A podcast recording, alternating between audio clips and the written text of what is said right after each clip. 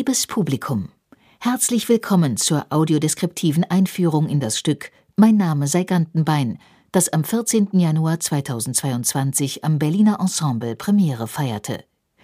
Die Textfassung stammt von Oliver Reese und basiert auf dem Roman von Max Frisch aus dem Jahr 1964. Eine Stunde und 45 Minuten dauert dieser Abend im großen Saal, den Schauspieler Matthias Brandt ganz allein bestreitet. Regie und Bearbeitung Oliver Reese, Bühne Hans-Jörg Hartung, Kostüm Elena Schnitzler, Musik Jörg Gollasch, Licht Steffen Heinke, Dramaturgie Johannes Nölting. Die Audioeinführung entstand durch Förderband e.V. im Rahmen des Berliner Spielplan Audiodeskription. Text Charlotte Migel, Redaktion Imke Baumann. Aus dem Programmheft Stellen Sie sich vor, Sie lassen alles hinter sich und fangen noch einmal neu an. Andere Stadt, anderer Beruf, andere Liebschaft. Stellen Sie sich vor, es wäre an Ihnen, Ihr Leben zu gestalten. Sie selbst würden bestimmen, wie Ihr Leben verläuft. Aber Moment, tun wir das nicht? Wie würden wir denn leben, wenn wir nur anders könnten? Was würden wir tun, wenn wir nur anders wollten? Mein Name sei Gantenbein, treibt Max Frisch Lebensfrage danach, wer wir sind und wer wir sein könnten, auf die Spitze und gibt der Zweifelhaftigkeit des modernen Menschen und der Abwägung von Wirklichkeit und Möglichkeit gleichermaßen eine Stimme. Oliver Reese, der bereits viele Monologe auf die Bühne gebracht hat, inszeniert eine eigene Bearbeitung des letzten großen Frischromans mit Matthias Brandt, der dafür nach 20 Jahren Theaterpause auf die Bühne zurückkehrt. Der Roman und das Stück. Ein Mann erfindet nach einer gescheiterten Beziehung wechselnde Identitäten für sich, um der Erfahrung aus unterschiedlichen Perspektiven nachzuspüren. Ich probiere Geschichten an wie Kleider, so lautet der wohl berühmteste Satz des Romans, und nach diesem Motto schlüpft der Erzähler in verschiedene Biografien, Fiktionen und soziale Rollen. Als Theo Gantenbein gibt er vor, blind zu sein und bewegt sich fortan mit Blindenstock und Sonnenbrille durch die Welt. In seiner Rolle als Enderlin erhält er eine Professur an der Harvard-Universität, hadert jedoch mit der Entscheidung, das Angebot anzunehmen. Und dann ist da noch der Böhme Svoboda, dessen Frau eine Affäre beginnt und der sich allein auf Reisen begibt. Alle drei Männer haben gemein, dass sie Liebesbeziehungen zu einer jungen Schauspielerin namens Lila führen. Mein Name sei Gantenbein ist Max Frischs dritter großer Roman und sein wahrscheinlich unkonventionellster. Als literarische Montage bricht er mit üblichen Erzählstrukturen. Die Geschichtenfragmente und Textteile greifen ineinander und fügen sich immer wieder neu zusammen. So springt auch der Protagonist in Reses Theateradaption zwischen den drei erfundenen männlichen Figuren Gantenbein, Enderlin und Swoboda hin und her. Nicht immer ist klar, wen der drei er gerade verkörpert, denn auch ihre Persönlichkeiten sind irgendwann nicht mehr eindeutig voneinander zu trennen. Mitunter verwandelt er sich für nur einen Satz in eine andere Figur. Das übergeordnete Thema des Romans wie auch des Stücks ist die Suche nach der eigenen Identität. Es geht um Eigen- und Fremdwahrnehmung, aber auch um das Sträuben gegen die gesellschaftliche Konvention, überhaupt jemand sein zu müssen. Max Frisch bietet also Stoff für einen Theaterabend, der jede Menge existenzielle Fragen stellt. Die Figuren und Kostüme. Matthias Brandt, Jahrgang 1961, ist der Solist dieser Inszenierung. Er ist 1,84 Meter groß und sportlich schlank. Seine großen Augen sind grünbraun, sein dunkelblondes Haar trägt er kurz. Brandt ist glatt rasiert, hat ein rundes Gesicht und sehr schmale Augenbrauen.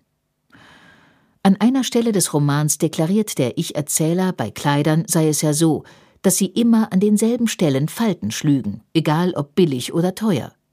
Und so verhalte es sich eben auch mit den Geschichten, die er wie solche anprobiere. Konsequenterweise hat Regisseur Oliver Reese seinem Darsteller ein großes Repertoire an Kostümen bereitstellen lassen. Brandt verlässt die Bühne fürs Umziehen nicht. Er trägt eine Art Grundausstattung und zieht vor Publikum einzelne Teile aus, um sie gegen andere einzutauschen. Das Grundkostüm besteht aus einem rein weißen T-Shirt, einer anthrazitfarbenen Anzughose mit dunklen Hosenträgern, schwarzen Socken und glänzenden schwarzen Schnürlederschuhen. Zu Beginn trägt Brandt über T-Shirt und Hosenträgern eine weinrote Trainingsjacke mit dunkelblauem breitem Streifen über der Brust sowie einen leichten cremefarbenen Kurzmantel. Dazu einen klassischen Herrenhut mit schmaler Krempe in dunkelgrau. In dieser Kostümierung spielt er meistens Kantenbein. Als dieser benutzt Brandt einen ausklappbaren weißen Blindenstock, setzt eine schwarze Sonnenbrille auf und legt sich eine Blindenbinde um den Oberarm. Später als Enderlin zieht sich Brandt statt des Pullovers ein weißes Hemd mit einer schmalen schwarzen Krawatte an. Diese tauscht er im weiteren Verlauf des Stücks gegen eine Fliege aus Satin, die er nicht bindet, sondern sich offen um den Hals legt. Zur Anzughose trägt er dann ein passendes anthrazitfarbenes Sakko mit weißem Einstecktuch. Svoboda, im Roman als Baumlang beschrieben, spielt Brandt in einem eleganten halblangen Satin-Morgenmantel. Er ist rostbraun-orange und schimmert leicht golden. Svoboda trägt den Kimono-ähnlichen Morgenrock offen über dem weißen Shirt und der Anzughose. Träge schlurft er damit über die Bühne. In den Taschen des Morgenrocks bewahrt Svoboda Briefe auf, aus denen er im Verlauf des Stücks zitiert. In einer Szene greift Brandt zu einer Art Faschingsmaskenbrille, an der eine große fleischfarbene Plastiknase befestigt ist. Er setzt sie sich schnell mit dem Rücken zum Publikum auf und dreht sich dann abrupt nach vorn, was für einen kurzen Schreckmoment und anschließendes Gelächter sorgt. Nur für wenige Minuten lässt er die Nasenbrille auf und fixiert das Publikum durch die runden schwarz gerahmten Gläser. Mit der Brille schlüpft er kurz in die Rolle von Lilas Gatten. Die Wechsel zwischen den drei Männern finden fließend statt. Hin und wieder deutet Brandt sie durch dezent changierende Stimmlagen an. Saal und Bühne Der große Saal des über 125 Jahre alten neobarocken Theaters am Schiffbauer Damm bietet rund 700 Gästen Platz. Die Theaterklappstühle sind mit kaminrotem Samt bezogen. Auch die Wände des prunkvoll ausgeschmückten Saals ziert rote Samttapete. Der Saal verfügt über ein Parkett, Logen zu beiden Seiten sowie zwei hufeisenförmige Ränge. Zwölf Säulen, an denen vergoldete Frauenstatuen prangen, ragen zwischen dem ersten und dem zweiten Rang empor. Männerfiguren zieren vier Säulen der Logen. Zarte goldene Blumenlianen umranken die geschwungenen cremefarbenen Balustraden. An der Decke formen Goldelemente riesige Blütenblätter um einen prachtvollen Kristallkronleuchter. Auch das bogenförmige steinerne Bühnenportal und die Wand darüber sind reich verziert, mit Goldornamenten, Engeln mit Blätterzweigen, zwei Sphinxen und einem Adler, der die Flügel weit ausbreitet. Die Bühne des großen Saals im Berliner Ensemble ist 13 Meter breit und 10 Meter tief. Für Reses Gantenbeinfassung wird sie jedoch um einiges verkleinert. Matthias Brandt tritt in einem gut sieben Meter breiten und drei Meter fünfzig hohen rechteckigen Rahmen auf, der einen Meter über der dunklen Bühne angebracht ist. In der Tiefe misst der Rahmen zweieinhalb Meter. Seine Ecken sind abgerundet. Entlang der Kante, die zum Publikum zeigt, ist er mit einer LED-Neonlichtleiste ausgestattet. Diese leuchtet strahlend hell in unterschiedlichen Farben. Umgeben von der absoluten Schwärze des Bühnenraums sticht nur der Umriss des Rahmens grell hervor. Wie auf einem Bildschirm blickt man vom Publikum aus auf die Bühne. Innen ist der schaukastenartige Rahmen Holz vertäfelt. Die Wände, die Decke und der Boden bestehen aus gleich großen, sandfarbenen Holzquadraten, die sich glatt und eben aneinanderfügen. Manche von ihnen lassen sich wie Schubfächer aus der Wand ziehen. Rechts bilden zwei von ihnen einen Kühlschrank. Zwei übereinanderliegende Holzquadrate links stellen eine Tür dar, die langsam von oben nach unten aufklappt. Brandt benutzt sie als Aufbewahrungsort für Kleidung und Requisiten. Die offene Klappe dient ihm in einer Szene auch als Tresentisch in einer grün beleuchteten Bar. Im weiteren Verlauf des Stücks senken sich zwei weitere Rahmen mit Lichtleisten aus dem Schnürboden. Ein etwas kleinerer und ein noch kleinerer, die sich symmetrisch hinter den Hauptrahmen fügen und ihn somit nach hinten vervielfältigen. Wie ein Spiegelbild wirkt der Rahmen dann verdoppelt und verdreifacht und schafft somit den Eindruck von Unendlichkeit. Die beiden zusätzlichen Rahmen verschwinden zwischendurch wieder nach oben. Die Bühne weckt immer wieder neue Assoziationen. Die abgerundeten Ecken des Rahmens sowie die helle Holzvertäfelung innen erinnern an ein typisches 60er Jahre Möbelmodul. Die Klappen und Schubladen an den Seiten erregen auch die Vorstellung einer leeren Wohnung, die Brand durchwandert. In jedem Fall aber ist ihm der Rahmen eine Art Gefängnis, aus dem es kein Entrinnen gibt.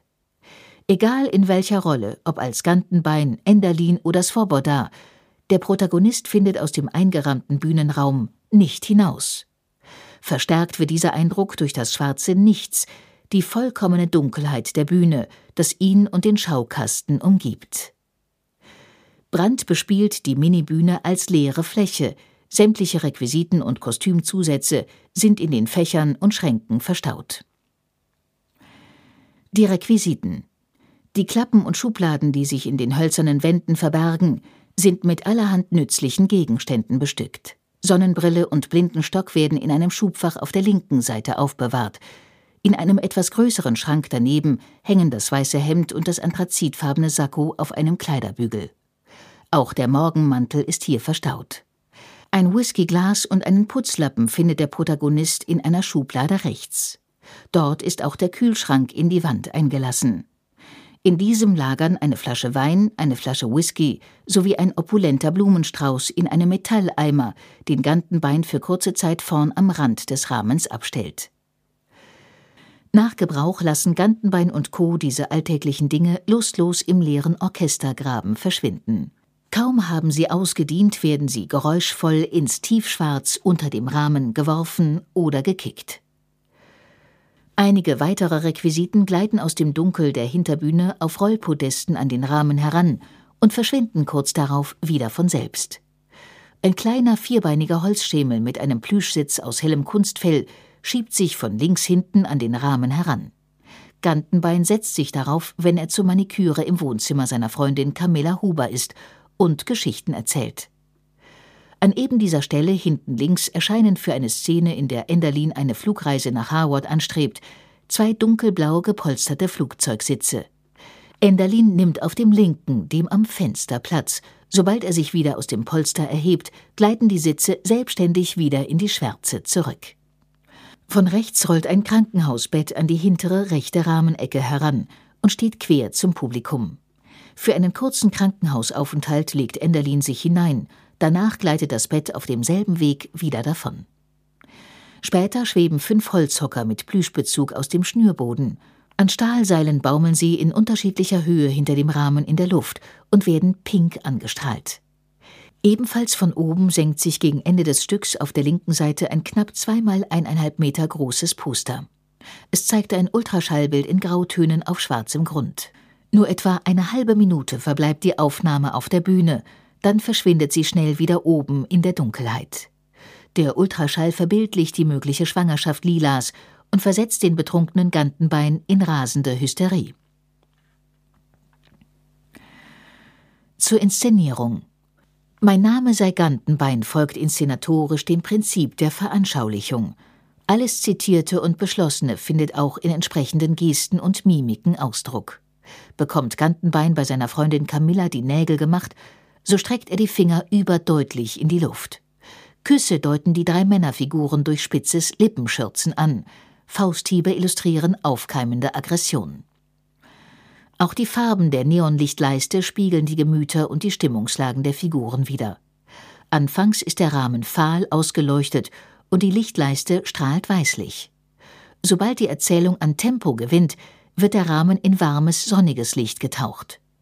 Wenn Gantenbein beschließt, sich blind zu stellen und die Sonnenbrille aufsetzt, nimmt die Leiste ein sattes Pflaumenviolett an. Im weiteren Verlauf greifen die unterschiedlichen Farben und ihre Intensitäten die Verfassungen von Gantenbein, Enderlin und Svoboda auf. Verschiedene Rot- und Pink-Nuancen illustrieren die Hitzigkeit und Leidenschaft des Erzählers. Tiefblau durchdringt die dunkle Bühne in melancholisch reflektierenden Momenten. Auch der Erzählstrang, der im Flugzeug spielt, wird von einem kühlen, schattigen Blau begleitet. Für den Krankenhausaufenthalt sowie die Szene mit dem Ultraschallbild bleibt die Bühne gespenstisch fahl und abgedunkelt. Stechend giftgrün erstrahlt die Leiste am Rahmen für die Nacht in der Bar. Das war die audiodeskriptive Einführung zu Mein Name sei Gantenbein nach dem gleichnamigen Roman von Max Frisch in der Fassung von Oliver Reese. Wir wünschen Ihnen viel Spaß im Berliner Ensemble.